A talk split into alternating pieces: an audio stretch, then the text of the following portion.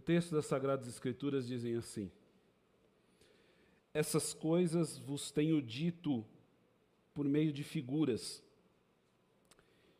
Vem a hora em que não vos falarei por meio de comparações, mas vos falarei claramente a respeito do Pai.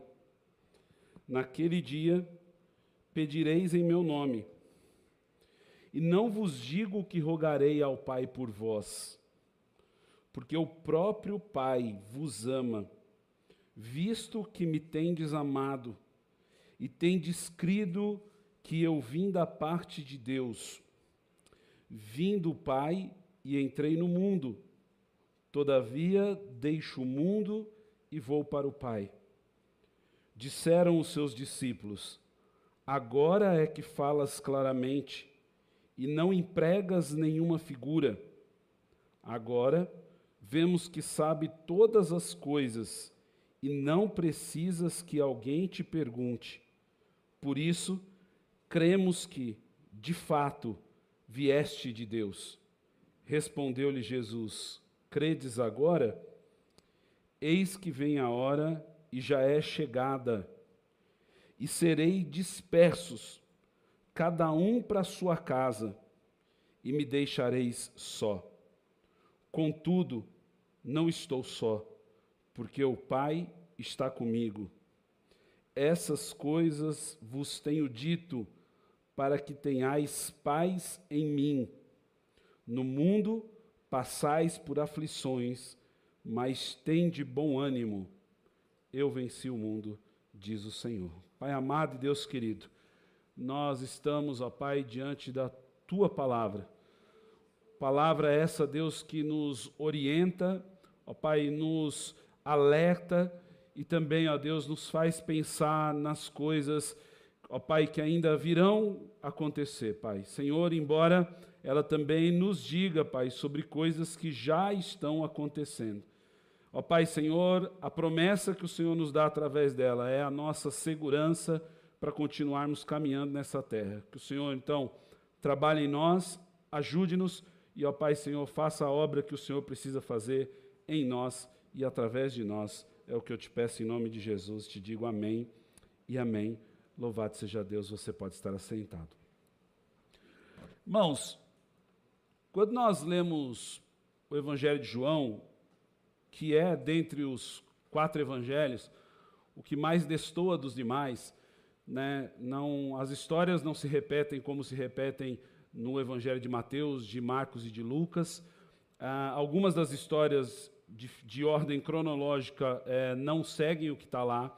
Então, há alguns, alguns capítulos e algumas lições contidas no Evangelho de João é, que cuidam demais do nosso coração. Eu costumo dizer que o Evangelho de João ele tem essa particularidade, ela tem a particularidade de cuidar do coração, dos filhos de Deus. Parece que é um tratamento mais amoroso dado pelo apóstolo, chamado o apóstolo do amor, exatamente por causa disso. Né? É, nas figuras de linguagem ou em alguns quadros você vai ver que é sempre João que está mais perto, parece ser aquele discípulo mais carinhoso, mais afetuoso, e ele demonstra isso nos seus escritos. Na, no pensamento ou na tratativa bíblica de controlar algumas coisas que existem no coração do homem diante das circunstâncias que nós vivemos no dia a dia.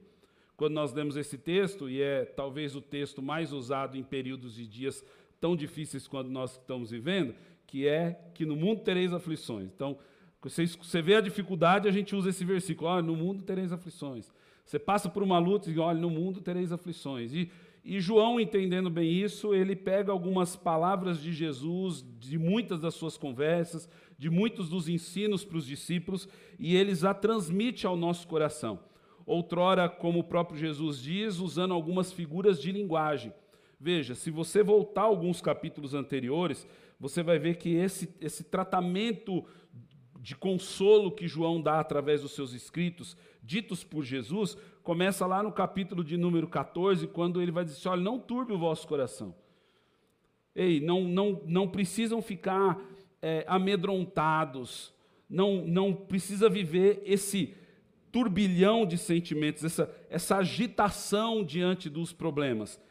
Credes em Deus, credes também em mim, e na casa do meu pai há muitas moradas. Então ele entra com essa palavra a fim de confortar o coração dos cristãos que estão sendo avisados de que este mundo é difícil, mas que há um lugar maior nos esperando, o sobrenatural de Deus, a mansão celestial, o lugar onde nós vamos viver eternamente.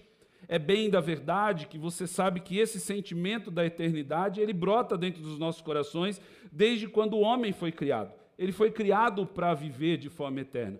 O pecado é que adentrou este mundo através da oferta que a serpente faz para Eva e depois para Adão, e todo aquele mover que acontece que faz com que o homem caia, quando nós dissemos caia em pecado, e ele fique ao mesmo tempo ansioso para viver essa eternidade, agora ele, por passar pelo aspecto da morte, começa a temer o que acontecerá depois. E é assim ao longo de toda a humanidade. E quando chega nos dias de Jesus, Jesus está dizendo: olha, esse mundo vai passar, tudo isso aqui vai acabar. Olha, eu vou destruir o templo, vou reconstruir em três dias. Olha, as coisas do jeito que estão não vão permanecer. Olha, eu vim para ser o juiz desse mundo. Olha, as coisas vão ser assim. Esse, esse medo do amanhã, pós-morte, ele aumenta no coração dos homens que estão seguindo a Jesus. Então ele faz questão de tratar disso, dizendo: olha, calma, vocês não precisam viver essa agitação por aquilo que ainda vai acontecer. Vocês não precisam temer o que está acontecendo. Credes em mim, credes no Pai. Na casa do meu Pai é que está a morada de vocês, e há muitas moradas. E mesmo que se não for assim, eu não vos teria dito, diz o Senhor, vou preparar lugar. E ele diz que quando ele for e preparar lugar, voltará e vos receberei para mim mesmo, onde eu estou, para que lá nós estejamos também. Mãos, as adversidades do mundo estão aí e Jesus nos consola através dessa palavra de que, por mais difícil que seja, nós podemos ter a segurança de que um dia nós estaremos na eternidade com o Senhor.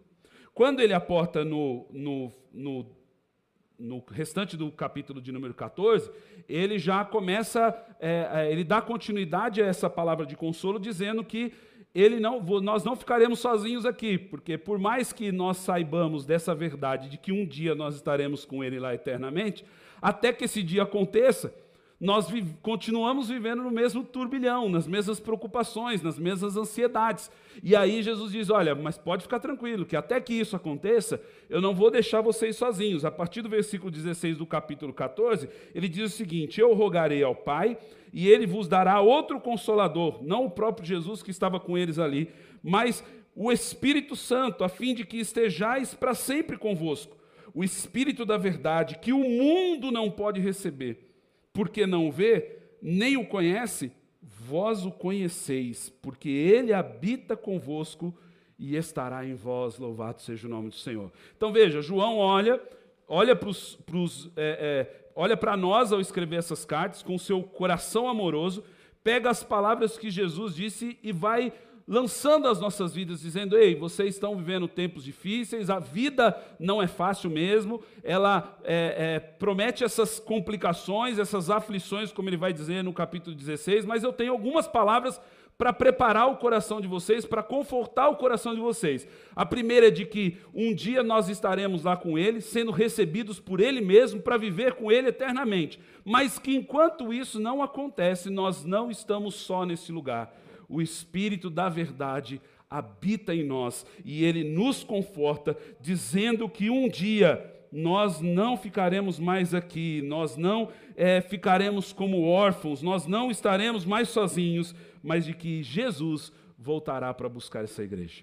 E o Espírito Santo faz isso todos os dias conosco. Ele vai nos confortando acerca dessa verdade. Toda vez que nós pensamos em desistir, em meia jornada, em meia caminhada, essa ação sobrenatural de Deus vem sobre nós, nos lembrando o que Jesus fez, como é o que acontece num dia de celebração da ceia do Senhor, mas também para nos dizer: olha, calma, gente, vocês não estão solitários nessa. Ah, não há ninguém por nós nesse mundo? É verdade, irmãos. Quanto mais nós olhamos para o mundo, menos nós esperamos do mundo uma mão que se estenda em nossa direção. Mas nós não estamos sozinhos aqui. Deus está conosco através do Espírito Santo cuidando de nós. Quando ele aporta no capítulo de número 15, que ele vai tratar daquela videira, da história da videira e dos ramos, que nós somos enxertados nessa videira e, e, e como isso acontece, o fruto que isso nos traz, ele vem dizendo, então, olha, um dia nós estaremos lá, enquanto nós não estivermos lá, ele está aqui nos guardando, e enquanto ele está aqui nos guardando, o versículo 4 do capítulo 15 nos pede algo, ele diz assim, olha, permaneçam em mim e eu permanecerei em vós. Como não pode o ramo produzir fruto para si mesmo, não, se não permanecer na videira, assim nem vós os podeis, se não permaneceres em mim. Olha, eu sou a videira verdadeira e vós os ramos. Quem permanece em mim e eu nele, esse dá muito fruto, porque sem mim nada podeis fazer. Olha, Jesus diz então: calma, um dia vocês estarão aqui comigo. Enquanto isso não acontece, vocês não estão sozinhos. Enquanto vocês estão aí, permaneçam dando fruto, permaneçam trabalhando permaneçam se esforçando em direção ao projeto maior de Deus, que é frutificar nessa terra. Nós que somos os ramos enxertados na videira verdadeira, ainda não saímos desse mundo, estamos nesse mundo, nesse mundo mal, nesse mundo caído, nesse mundo corrupto, mas enquanto nós aqui estamos, os nossos olhos não podem estar fitos na situação que o mundo vive, mas na nossa função de estar no mundo. E a nossa função de estar no mundo é frutificar para o reino de Deus. Louvado seja o nome do Senhor. E aí Jesus vai, claro, dar sempre um puxãozinho de orelha nas suas palavras e diz assim: olha, eu vou dizer para vocês, vocês vão dar fruto, mas assim, sem mim vocês não vão conseguir. Então vocês precisam permanecer em mim. Se esforcem para permanecer em mim e esses frutos acontecerão. Mas, se vocês não produzirem esses frutos, se vocês não fizerem o que eu estou dizendo, versículo 6 diz: Se alguém não permanece em mim, será lançado fora. E ele continua: a semelhança do ramo, e secará, e o apanham e lançam no fogo, e ele se queima. Veja, irmãos, Jesus consola o coração da igreja através das palavras ditas por João, mas ele nos faz um alerta importante. Ele diz: olha, vocês têm como igreja na terra uma função vocês existem para um objetivo. Vocês existem para algo. A igreja não foi levada aos céus, irmãos. Nós não fomos arrebatados ainda, porque há uma missão para a igreja na face da terra. E essa missão é dar esses frutos ao Senhor, frutos do trabalho do reino de Deus, frutos que produzem arrependimento ao povo, frutos que conduzem as pessoas que estão perdidas a serem encontradas, frutos que são produzidos através de vidas que outrora estavam caídas, mas que agora estão de pé.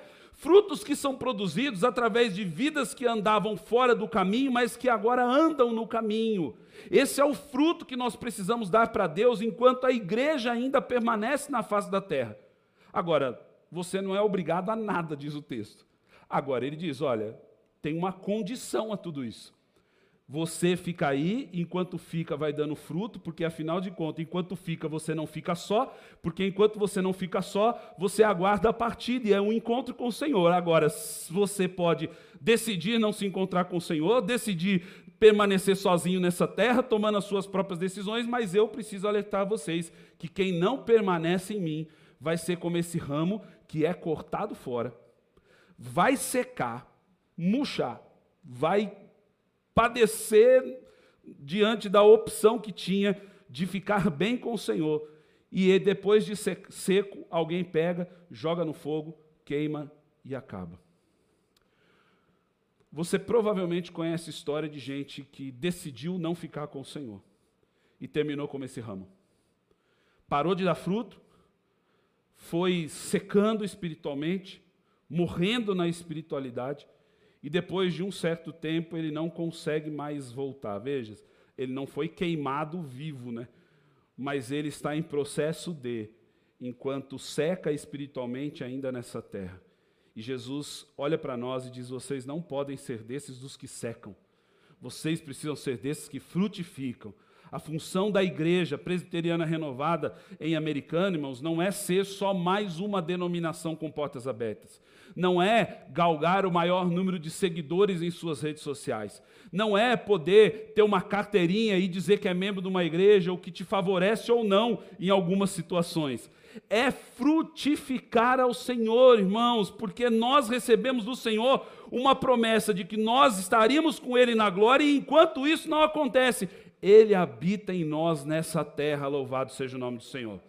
E ser habitação de Deus aqui e não produzir para o Senhor, irmãos, é desperdício da glória de Deus para as, nossas vidas. Deus quer nos usar na terra, Deus quer trabalhar em nós e através de nós para que outras pessoas alcancem e sejam alcançadas pelo Evangelho do Senhor. E é aí que ele cai, claro, no versículo de número, no capítulo de número 16, onde nós estamos lendo, e onde ele vai dar mais algumas orientações sobre a função do consolador, qual é a missão dele, o que, o que, para que o Espírito Santo de Deus e como ele age em nós. E aí, claro, nós vamos é, é, podemos trabalhar isso num outro momento, mas hoje eu quero focar nas últimas palavras de Jesus, que são as palavras de despedida. Depois que, de forma analógica, ele conta toda essa história ao seu povo. Ele chega no versículo 25 e diz: Olha, essas coisas, tudo que eu disse a vocês até agora, vos disse através de figuras, mas vem a hora em que não vos falarei por meio de comparações, mas vos falarei claramente a respeito do Pai. Naquele dia pedireis em meu nome. Veja, o Senhor disse: naquele dia vocês vão pedir a mim. Mas eu tenho uma notícia para vocês.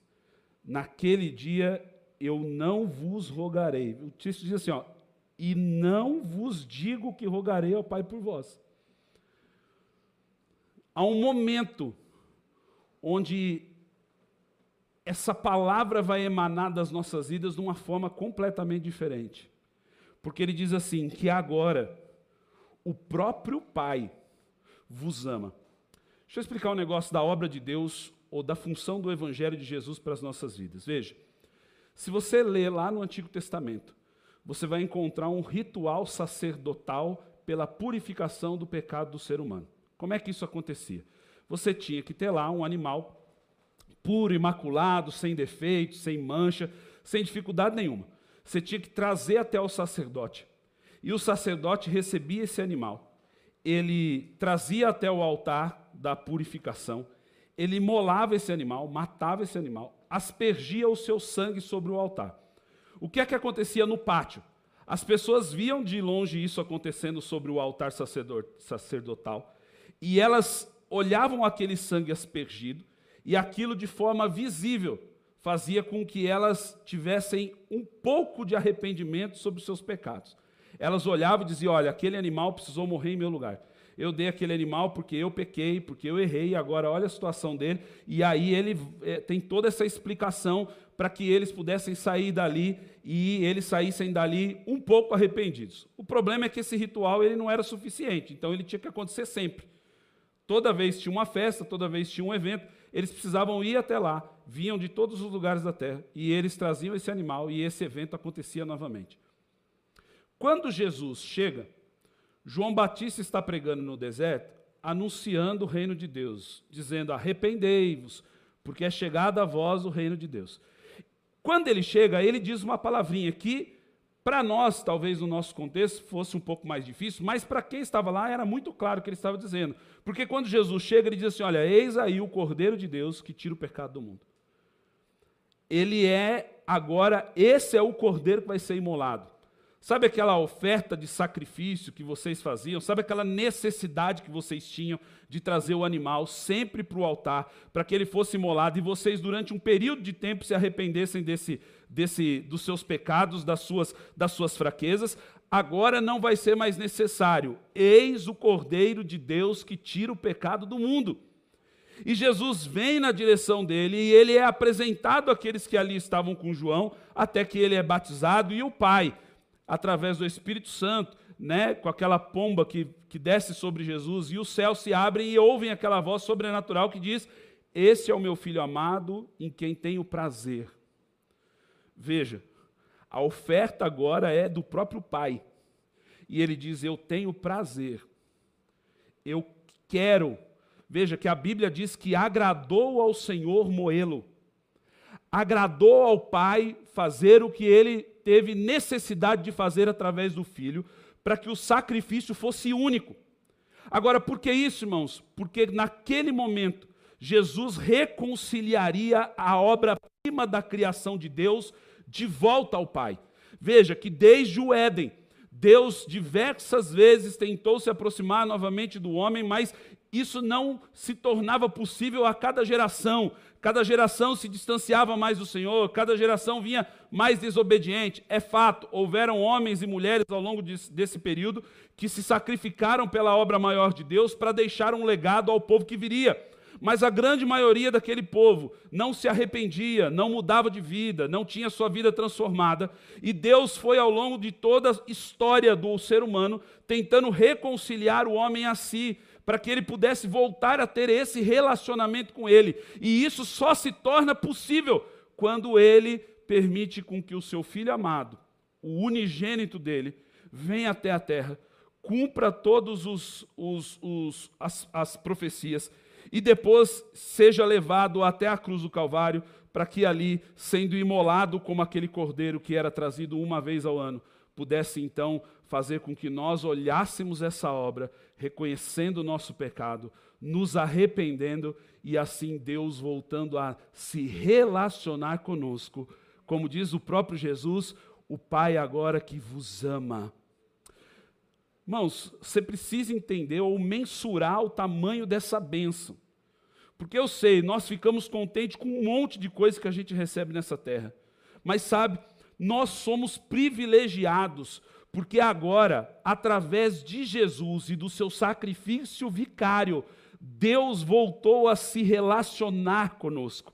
É possível, é por isso que Jesus diz: olha, vai chegar o dia, e naquele dia você vai pedir ao meu nome, e eu não vou precisar fazer mais essa intercessão o véu vai se rasgar. Sabe o que vai acontecer? Você cada um de nós agora podemos chegar ao Pai, esse Pai celestial que nos ama, que nos recebe. É por isso que Jesus disse quando nós fôssemos orar, ele disse assim: "Olha, agora entra no seu quarto e busca o Pai em secreto.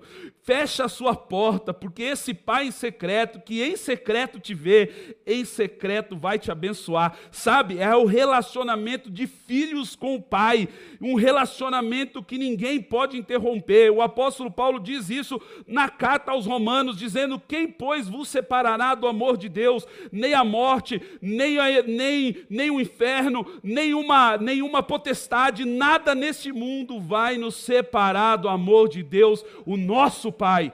É nesse momento, irmãos, onde nós voltamos a ter um Pai.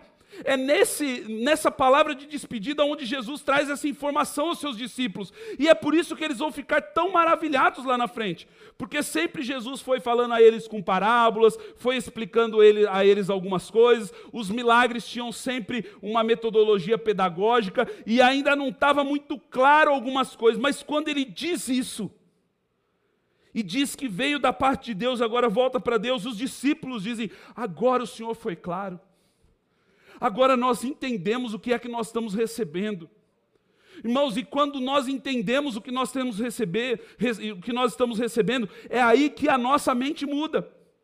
É aí que a nossa vida é transformada. É aí que nós somos impactados. Veja, a vida eterna é essa: que te conheçam a ti como o único Deus verdadeiro. Deus está dizendo assim: olha, a vida eterna não começa quando nós entramos na glória e somos recebidos por Jesus, dizendo: Vinde, adentrai ao lugar que tenho preparado a vós desde antes da fundação do mundo. Não é aí que começa, é quando nós conhecemos de fato quem Deus é. O recebemos como Pai Celestial isso entra na nossa vida, muda-nos por completo, muda a maneira com que nós olhamos o outro, muda a maneira com que nós nos portamos no mundo, muda a maneira com que nós falamos, muda os cânticos do nosso lábio. Deus põe um novo cântico na nossa boca, muda a maneira com que nós lidamos com dinheiro, muda a maneira com que nós lidamos com os nossos inimigos, muda a maneira com que nós lidamos com a sociedade de uma forma geral, irmãos. Deus, como Pai, essa verdade dita por Jesus, precisa e ela de fato, quando vista como verdade, muda a nossa vida e muda a nossa história. Que coisa maravilhosa! Jesus está dizendo: olha, agora vocês estão entendendo. Vocês...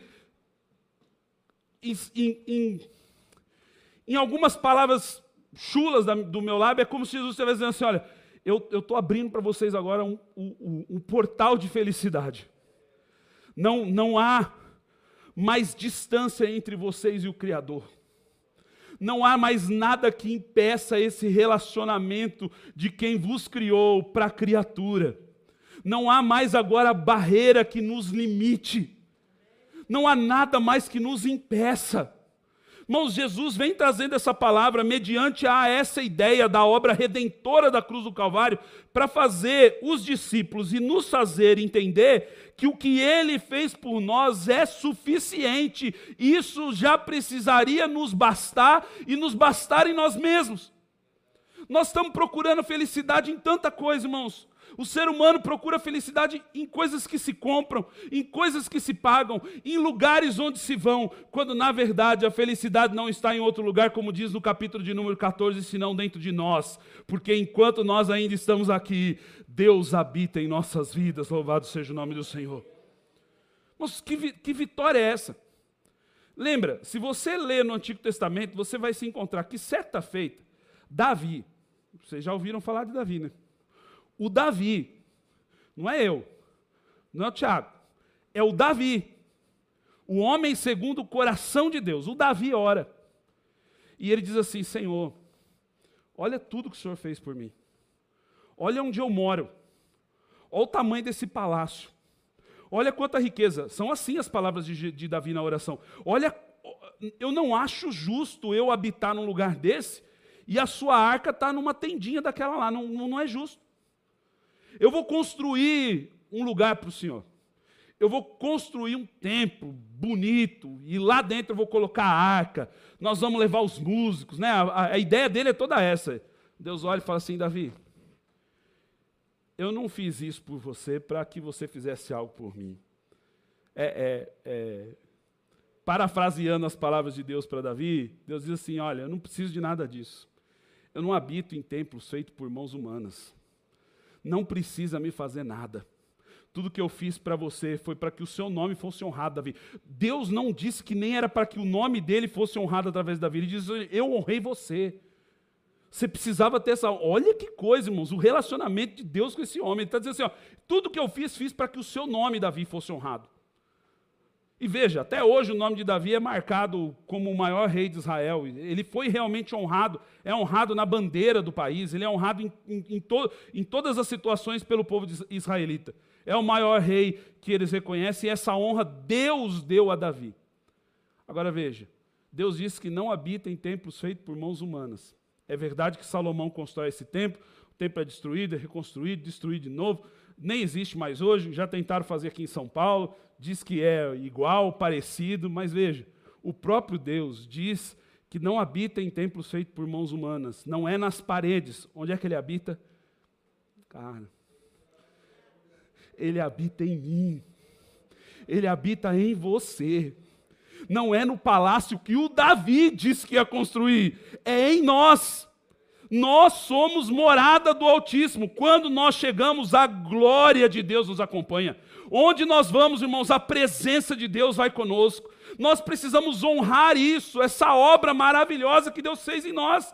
Nós não éramos dignos de sequer estar na presença de um rei tão glorioso quanto o Rei dos Reis e Senhor dos Senhores, mas através do seu Espírito, não só estamos na Sua presença, mas como Ele habita em nós e conosco Ele está todos os dias de nossa vida. Deus diz isso, Jesus diz isso aos discípulos, e os discípulos dizem: Nós, agora nós não precisamos mais te perguntar. Nós cremos que de fato tu vieste de Deus. Eu não sei o tom que Jesus usou para fazer essa pergunta, quando ele diz assim: Credes agora? Ou se é um Credes agora? Ou se é uma pergunta simples, dizendo, credes agora? Agora que vocês estão crendo? O que eu sei é que o próprio Jesus, depois disso, ele disse assim: olha, eis a hora, e já é chegada. Irmãos, a promessa é assim, ó, eis que vem e já chegou. Eis que vem, já chegou. Lembra que Jesus disse assim, ó, eis que venho sem demora. Assim, ó, eu estou indo, mas já cheguei. Parece que está longe, mas está pertinho. Parece que está distante, mas não está. Estou mais próximo do que vocês imaginam. Eis que vem a hora e já chegou. Mãos, nós vivemos os dias do fim com essa verdade de que somos habitação de Deus, de que Ele está conosco, até o dia em que Ele vier nos buscar e nós vimos viver eternamente com Ele na glória eterna. E o que Ele nos diz? Eis que vem a hora e já é chegada, já chegou o momento de vocês viverem essa verdade. Momentos que não serão fáceis, veja o texto, diz que vocês vão ser dispersos. Cada um para sua casa. Parece o governo falando, fique em casa. Né, vamos nos distanciar. Está dizendo, vocês vão ser dispersos. Me dá a sensação que, nos finais dos tempos, é, me dá a sensação, não, essa é uma verdade, né? A, a igreja de verdade vai ser perseguida. E o povo vai se dispersar, vai ser difícil ter ajuntamento, vai ser difícil ficar junto, vai ser difícil permanecer junto, mas a Bíblia diz que mesmo nesses dias, Jesus disse: E não me deixarei só. Contudo, não estou só porque o Pai está comigo. Agora, irmãos, essa é a vitória que vence o mundo. É sabermos que nesses dias nós não estaremos sozinhos. O Pai vai estar conosco todos os dias da nossa vida. Qual é a mensagem que eu mais escuto sobre 2021? É assim: 2021 vai ser pior que 2020. 2021 vai ser fácil, não. 2021 vai ser muito complicado eu nem sei o que nos espera em 2021. Bom, eu também não sei. Eu também acho que vai ser difícil. Também acho que vai ser complicado. Mais uma coisa eu tenho certeza em 2021: nós não estaremos sozinhos sequer um dia. Ai, pastor, mas vai ter vacina? Não vai ter vacina. Vai ter trabalho? Não vai ter trabalho. Vai melhorar a economia? Não vai melhorar a economia. O dólar vai subir? O dólar vai baixar. O governo vai ficar? O governo vai sair as coisas vão mudar, as coisas não vão mudar. Eu não sei de nada disso, irmãos. São prognósticos que o dia a dia vai nos preparando. Uma coisa eu sei: nós não estaremos sozinhos sequer um dia da nossa vida. Todos os dias de 2021, o mesmo Deus que esteve conosco em 2020 vai permanecer conosco, aconteça o que acontecer à nossa volta. Isso precisa trazer o que Jesus vai dizer lá na frente. Essas coisas vos tenho dito para que tenhais paz. Então, qual é a palavra desse texto para essa noite? Assim, tudo isso, Jesus está dizendo: olha, tem uma coisa que vocês precisam ter. Assim, ó, vocês não serão livres de todos os problemas. No mundo tereis aflições. Vocês não vão ter tudo que querem. É verdade. Nós não vamos chegar a todos os lugares do mundo como nós talvez pensamos. É verdade. Mas uma coisa eu estou dizendo para vocês que essa verdade que eu vos estou entregando vai fazer um algo em vocês que o mundo não compra, que o dinheiro não alcança, que lugar nenhum nesse mundo pode te dar, nem no interior da sua casa você terá, que é algo chamado paz. Oh, irmãos. Sabe o que é ter paz? Ter paz é como diz o salmista, quando diz que dez mil cairão ao seu lado mil cairão à sua direita, mas tu não serás atingido. Imaginando o cara numa batalha dessa aí, está todo mundo morrendo, mas ele está tão confiante que o Senhor é o pastor, que ele está em, está em paz. Está em paz. Essa paz que tem faltado dentro de alguns lares. Essa paz que tem faltado a alguns empregadores e empregados essa paz que tem faltado a enfermos e a não enfermos. O mundo, irmãos, não consegue mais viver em paz. Olha, você vê na TV essa semana que, assim, houve uma, uma invasão, é, Capitólio, que chama no, nos Estados Unidos, onde é o, o, funciona o lugar onde os senadores estão. Houve uma invasão lá, uma guerra. E assim, um, um, lado invade, outro lado invade. Outro lado briga, outro lado briga. Um bate, outro bate. Um morre, outro morre. E fica essa, essa briga. O, o clima está tão ruim que isso chega aqui no Brasil agora. E tem gente nervosa com o que está acontecendo lá. E aí você fica, nossa, se fosse, ah, se eu tivesse lá. Eu já escutei essa semana agora. Eu, se eu estou lá, não entra um. Cara, entra todo mundo, mas o cara está falando, não entra. Por quê? Porque ele está nervoso. Ele, ele, ele tomou essa sede de justiça do mundo para ele, quando na verdade Deus diz que nós, os crentes, viveríamos em paz. Quanto custa você colocar a cabeça no travesseiro e dormir, irmão? Pastor, mas as coisas estão tão difíceis lá em casa para mim que o senhor não acredita. Eu sei. Jesus disse que estaria. Não fui eu que disse. Jesus disse: No mundo tereis aflições. Mas eu vos dou paz. Essas coisas vos tenho dito para que tenhais paz. Agora, o próprio Jesus diz que nós não temos paz nas coisas. Onde é que nós temos paz? Nós temos paz nele. Tenhais paz em mim. Sabe que eu, eu, o que eu gosto é, é, da pessoa de Cristo, irmãos, e, e, cada vez mais eu fico maravilhado com quem Deus é? É porque assim, ó, a nossa esperança, por exemplo, ela não é um sentimento, a nossa esperança é uma pessoa, a pessoa de Cristo. A Bíblia diz que nós não tenhamos alegria nas coisas, exceto se nós não tivermos alegria em Jesus, no próprio Cristo. É Deus quem diz que a alegria dele é a nossa força. Quer dizer, tudo que nos move, toda a gama de sentimentos que nós possuímos, todas as possibilidades que há de acontecer alguma coisa dentro de nós em relação às coisas que estão à nossa volta, só acontecem, só são o que são, porque elas não são sentimentos derivados de coisas que nós alcançamos, de coisas que nós possuímos, de qualidades que nós temos ou da nossa própria capacidade. Está baseado em quem nós estamos depositando isso. E quando nós acreditamos que é Cristo quem nos dá paz, nós vivemos em paz. Quando nós acreditamos que Ele é a nossa fonte de alegria, nós nos alegramos. Quando nós entendemos que Ele é a fonte do amor, nós amamos. Irmãos, Ele é a fonte da existência da humanidade. Ele é a fonte de água viva que precisa fluir dentro de nós. E quando flui, irmãos, nós nunca mais temos sede do que o mundo pode nos oferecer. É isso que ele diz àquela mulher samaritana: de que se você beber da água que eu tenho para te dar, nunca mais você vai ter sede de nada. Sabe por que o mundo anda com sede do que o mundo pode dar? Porque não bebeu direto da fonte. Nós precisamos beber da fonte de Jesus, desse Deus que está conosco e que nos acompanha todos os dias da nossa vida. Jesus termina esse, essa história de forma muito conhecida, como nós lemos no começo, dizendo: No mundo passais por aflições, ou tereis aflições mas tem de bom ânimo. Esse texto, às vezes, ele é, ele é interpretado de algumas maneiras. Eu queria dizer da maneira com que eu leio esse texto e penso ser acerca dele. Quando o texto diz assim, olha, Jesus olha e diz assim, deixa eu explicar. No mundo tereis aflições, mas tem de bom ânimo. Pronto, acabou. Não tem mais nada. É isso. Então, qual é a palavra de Jesus diante das aflições? Se anime. Se alegre. Não pare. Não desista. Estar animado, quem está animado é quem continua indo adiante, né? Quem está animado é quem não desiste. Sabe, você deve ter andado de bicicleta, se não andou, está andando, porque agora está na moda de andar de bicicleta, né?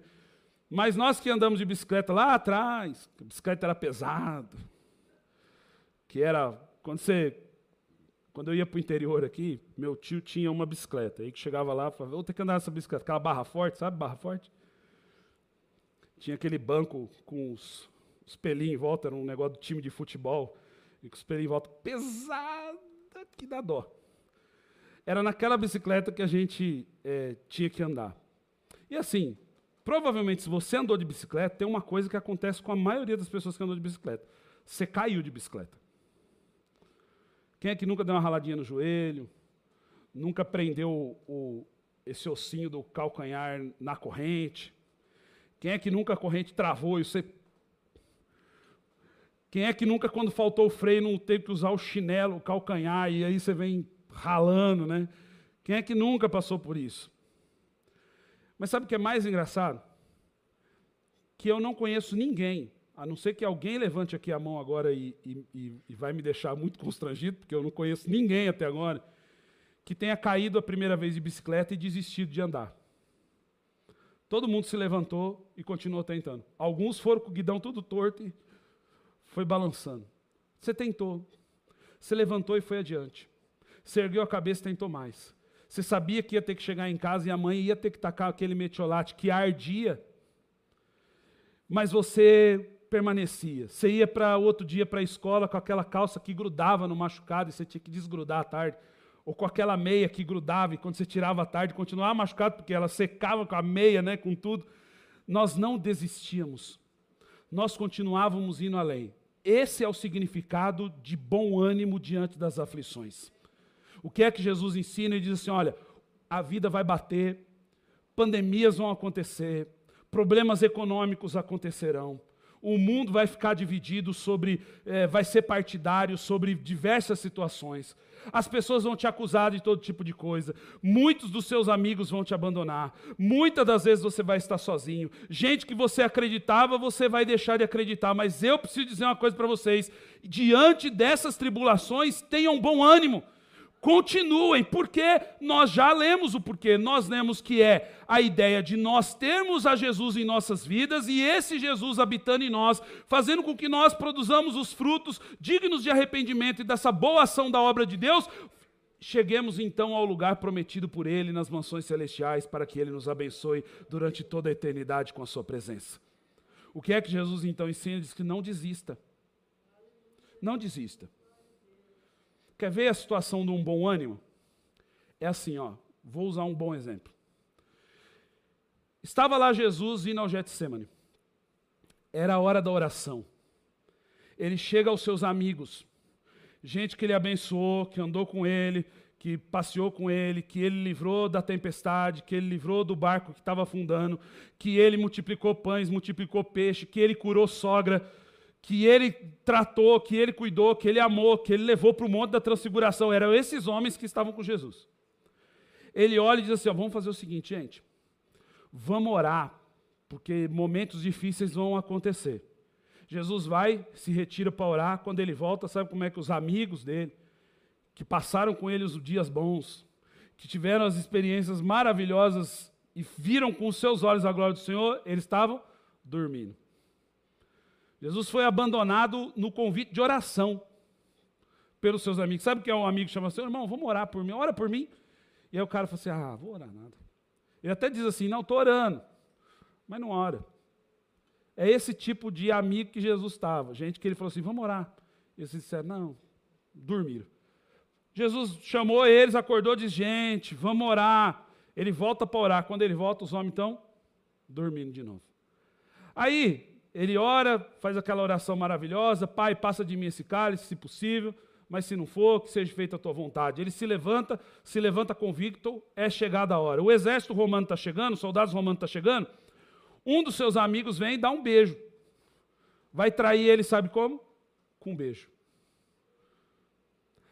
Esse Jesus olha e quando ele vê, sabe aquela situação que você vai e fala assim: ah, tá bom, estou aqui, meus amigos estão aqui, os soldados romanos estão chegando. Quando ele olha, cadê os amigos? Os amigos já tinham corrido. O que ficou falou: não, então vamos lutar. Só que não ia lutar do jeito dele. O que ficou catou a espada do homem, meteu a espada na orelha e falou: não, vamos para cima, Jesus. Jesus olha e diz assim: não é isso, Pedro, você não está entendendo. Pedro, vendo que aquele jeito não dá, foi embora. Jesus é levado preso, chega ao sinédrio. No sinédrio, você está entendendo que eu estou falando das aflições, né? No Sinédrio, ele é levado diante dos, dos, dos líderes da sinagoga. E diante dos líderes da sinagoga, contrataram testemunha falsa para falar mal dele no Twitter. Né? Falou, fala mal de Jesus aí no Facebook. Vamos acabar com a reputação dele. Vamos cancelar Jesus. Sabe que essa figura do cancelamento, ela é antiga. Tentaram cancelar Jesus de madrugada. Levantaram um monte de testemunha falsa para falar que o que ele estava falando falava em nome de Beuzebu, falava em nome de demônios, que ele estava atiçando o povo a se rebelar, que ele estava fazendo tudo que era contrário à, à, à lei do povo de Israel. E eles foram julgando, julgando, mas Jesus ficou quieto. E quieto ficando, eles não suportaram. A Bíblia diz que eles rinhavam-lhe os dentes. Porque ele não falava e eles estavam. É possível. Aí, se você ler o Evangelho, vai dizer que Jesus levou de todos os sacerdotes que faziam parte do sinédrio, todo mundo ia passando diante dele como era o julgamento. Então Jesus fica ali parado, o povo passa, um cospe na cara, um dá um tapa no rosto e o outro dá soco. Cada um você podia escolher. Então, todo mundo que estava ali fez isso. E Jesus permaneceu calado. Ele é levado ele é levado até Herodes. Herodes não vê nele culpa nenhuma, mas fala assim: ah, já que ele não tem nada, dá uma surra. Daí dá uma surra, deu uma surra. Aí ele volta para Pilatos, acusado de algo que ele não fez, entregue pelos judeus. Aí o que, que a Bíblia diz? Que Pilatos vai dar a ele uma oportunidade de responder, ele não responde nada, dizendo, aliás, ele responde a Pilatos dizendo: Olha, Pilatos, você não pode tirar a minha vida, sou eu que estou dando em favor de muitos. Pilatos vê, não vê nele culpa, mas diz: olha, então vamos fazer o seguinte: vamos soltar um prisioneiro hoje, vamos ver quem é que o povo escolhe. Lá estava Barrabás, bandidão, irmão. Tranca, era tranca na época. Barrabás era o, o cara das revoltas. Se você pegar, por exemplo, uma Bíblia de cunho católica, você vai encontrar lá dois livros que não existem na Bíblia é, do, do, credo evangélico, que é o livro de 1 e 2 Macabeus. Se você ler o 1 e 2 Macabeus, você vai encontrar homens como Barrabás, revoltosos contra o Império Romano, que faziam revoluções diárias no meio do povo, roubando e fazendo um monte de arruaça para poder tentar livrar Israel. Esse homem está preso, Jesus está preso, e sabe quem é que o povo pede para soltar? Barrabás. Jesus então é levado, condenado a morrer por morte de cruz. Diz a Bíblia Sagrada que ele é levado então, colocado sobre o madeiro. As suas mãos são furadas com um prego que lhe atravessam e pregam, assim como os seus pés. Ele é colocado no monte do Gólgota, onde os bandidos morriam entre dois ladrões. Era a espécie de gente que vai do lado de Jesus. Colocam-lhe uma placa, ultrajando-o como rei dos judeus. Colocam sobre a sua cabeça uma coroa de espinhos, né? antes isso antecedeu até a crucificação, batem com aquela coroa de espinhos com um caniço, com uma cana para afundar, para bater na cabeça, que diz Flávio Joséfo que aquilo fazia com que o sangue fosse mais derramado no momento da crucificação, não era só para ter uma coroa, mas era para maltratar durante o período em que ele ficaria crucificado, aquilo doeria durante a sua cabeça, haja vista a posição onde ele estava. Aí o texto diz que ele é um dos bandidos fala, fala dele, as pessoas estão passando ali embaixo falando dele, e a Bíblia diz que quem tem bom ânimo, veja, diante de tudo isso, o que é que ele diz, demonstrando esse bom ânimo de continuar indo adiante? Ele diz: Pai, perdoa-lhes, porque não sabem o que fazem. Diante de todas essas aflições, Jesus poderia ter dito: deu, né? Deu porque daqui a alguns anos o povo não vai aguentar nada e já vai desistir de mim. Deu porque qualquer coisinha que acontece, eles falam: ah, para mim chega. Eu que não quero mais um negócio desse. Eu, esse negócio de servir a Deus, estou fora. Ele poderia ter dito: não, vou parar, porque sabe o que vai acontecer daqui a alguns anos? Daqui a alguns anos, qualquer frio impede esse povo de ir na igreja, qualquer chuva impede esse povo de vir na igreja, qualquer coisa impede esse povo de me seguir, de me amar. Quer saber? Estou fora. Mas não. Sabe quem tem bom ânimo diante das aflições? É quem levanta a cabeça, diz: Pai, está consumado. Fiz o que precisava ser feito e agora eles podem ser salvos e voltarem a se relacionar com o Senhor. Ter bom ânimo, irmãos, é não desistir diante do caos. Ter bom ânimo é não parar diante das impossibilidades. Ter bom ânimo é não baixar a cabeça quando você é maltratado, deixado pelos amigos, ultrajado pelo povo, trocado em lugar de quem não tem merecimento, irmãos. Ser ter bom ânimo é não basear a sua vida na sua meritocracia do que você pode ou deveria estar recebendo, mas é saber que aquilo que Jesus fez por você na cruz do Calvário bastou para nós. Louvado seja o nome do Senhor. E é Jesus que está olhando nesse texto, se despedindo dos discípulos, está dizendo assim: olha, vocês também vão passar por dias difíceis, mas eu tenho uma palavra para vocês: não parem. Não parem, porque eu não parei. Não desistam, porque eu não desisti. Não olhem para trás, porque eu não olhei para trás. Eu fui adiante, mesmo correndo os riscos que ele correria de que ninguém o amasse como tal. Você sabia que podia chegar em 2020 e ninguém mais amar a Deus, né? Mas ele não se importou.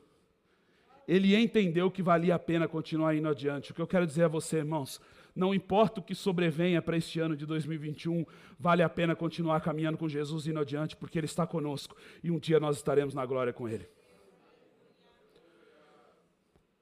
O texto finaliza. E Jesus diz o seguinte: Ó, vou dizer um negócio para vocês. O mundo eu já venci. Eu já venci. Tudo isso aí eu já venci. Ele não está dizendo que nós vamos vencer. Ele diz que ele, é ele já venceu. Quando ele diz isso, ele diz assim: ó, eu sou vencedor. Quer, quer, quer, quer se dar bem nessa vida? Anda com quem vence. E sabe quem venceu? Ele venceu. Então é com ele que você precisa andar e diz: Eu já venci o mundo. Eu venci tudo isso que o mundo vai tentar acabar com vocês, todas essas coisas que o mundo vai usar para destruir, toda a artimanha do inimigo que ele já está preparado para tentar destruir vocês, toda a seta do maligno preparado contra vocês, eu já venci. Eu já venci. Eu já venci. Então sabe o que você faz, irmão? Anda com ele. Anda com o vencedor. Anda com quem já ganhou anda com quem não vai perder. Veja, ele não está dizendo que ele vai lutar contra essas coisas. Ah, irmãos, nós estamos enganados se nós achamos que Deus foi pego de surpresa com a pandemia em 2020. Nós ficamos, nossa, e agora o que é que Deus vai fazer? Ele já venceu o mundo. Ele já venceu tudo, irmão. Já está vencido. Sabe onde ele venceu? Na cruz do Calvário. Na cruz ele venceu.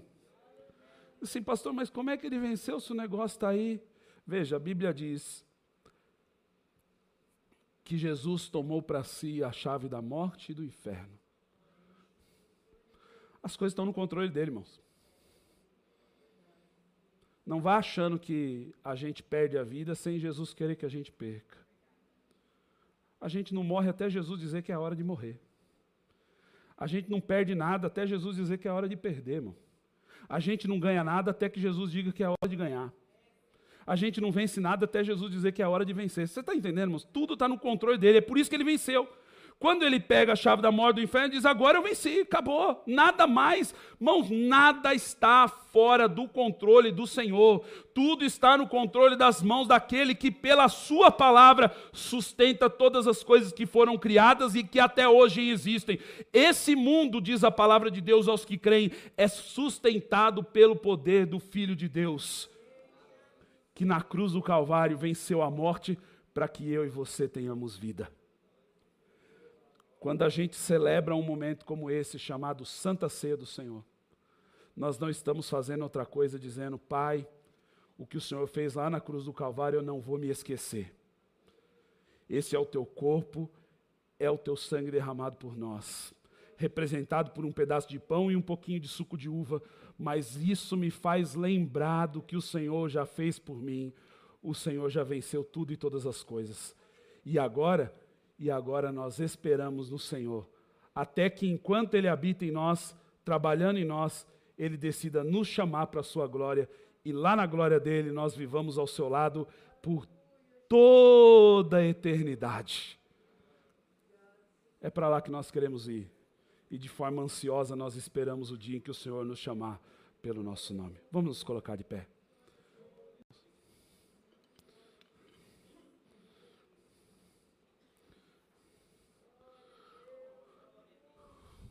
Vamos ter ânimo, né? Esse mundo já foi vencido pelo nosso Salvador. Ele é o grande herói das nossas vidas. Ele é aquele que nos resgatou. Você não vai encontrar nesse mundo um herói como Jesus, irmãos. Que sem sem reclamar, sequer murmurar, foi levado como ovelha muda ao matadouro e entregou a sua vida por nós. Uma vez eu fui ao interior de São Paulo pregar num acampamento de jovens na cidade de Sertãozinho. E eu tenho um amigo que está lá em Sertãozinho. E sabe aqueles aqueles caras que você conhece assim, come de tudo? Mas ele come de tudo, inclusive daquilo que ele mata. Eu, na hora que eu passei com o carro, eu atropelei uma cobra, né? Ele diz: Nossa, se tivesse visto, não podia pegar, porque isso aí dá uma comida boa. Eu falei: Meu Deus do céu, você não come cobra. Ele diz: Não, como cobra. Eu falei: Come nada. Ele falou: Como, como tudo. Como capivara, como. Como é que fala aquela cobra grande que dá na água? Sucuri. Como larga, lagartinha, aquele negócio. Eu falei: Você come nada. Ele falou: Como tudo. Tudo que eu matar, eu como. Ele falou: Exceto uma coisa. Eu fui outro dia numa fazenda e lá eu fui matar uma ovelha. E aí ele contou uma historinha que eu não conhecia. Eu não sabia, não sou criador de ovelha, né? Cuido das que o Senhor me colocou, mas são, são situações diferentes. E ele diz que o cara vai pegar a ovelha, ele pega para matar aqui, a bichinha senta. Não tenta fugir. Ela fica quieta. Embora o seu semblante seja de Cara, eu sei que eu vou morrer, mas eu não vou correr. Sabe esse negócio assim? Assim, ó, eu sei, é tipo, chegou a minha hora, mas eu tô aqui para isso, vim, vim, vim para isso. Só quando eu ouvi essa história é que eu entendi de fato o que simbolizou quando a Bíblia diz que como ovelha muda foi levada ao matadouro. E quando eu imagino essa história, eu sempre imagino o semblante do mestre.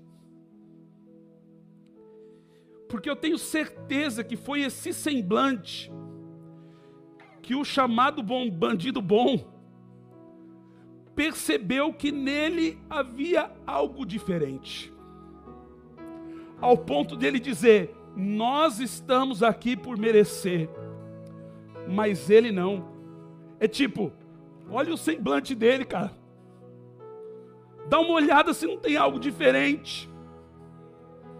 É aí que ele olha e diz assim: Mestre, quando entrares no paraíso, lembra de mim. Eu não sei se ele entendia o que era ir para o céu, mas eu acho que ele entendia o que era dizer assim: olha, quando você entrar lá, diga para o Pai fazer algo por mim, é tipo, intercede por mim, e quando Jesus dá a resposta para ele, é a mesma resposta que ele apresenta nesse texto, quando ele diz assim: Olha, ainda hoje no paraíso comigo estará, é como se ele estivesse dizendo assim: Olha, o Pai já te ama, cara, porque você me ama. O Pai ama quem me ama, e se você me ama, Ele te ama. Amar a Jesus, irmãos, significa ter o amor grandioso de Deus. E se você ama ao Senhor, eu sei que nesse momento, enquanto nós estamos solando, antes de você participar da ceia, você está sentindo uma graça sobrenatural em sua vida. Sabe do que eu chamo isso? Eu chamo do abraço do Pai. Porque no abraço do Pai você encontra conforto, você encontra alegria. No abraço do Pai você encontra a paz que você tanto procura. No abraço do Pai você encontra o amor que você tanto precisa. No abraço do Pai você encontra a cura para as feridas da alma. No abraço do Pai você encontra a solução para os seus problemas. No abraço do Pai você encontra a resposta que você mais precisa ouvir enquanto vive nesse mundo difícil. Você não está sozinho. Eu estou com você diz o Senhor. Deus está contigo, Deus está aqui, e nós podemos sentir a tua graça preciosa. Que Deus nos abençoe, irmãos, e nos conduza em nome de Jesus. És invencível, inigualável, assim de para ser.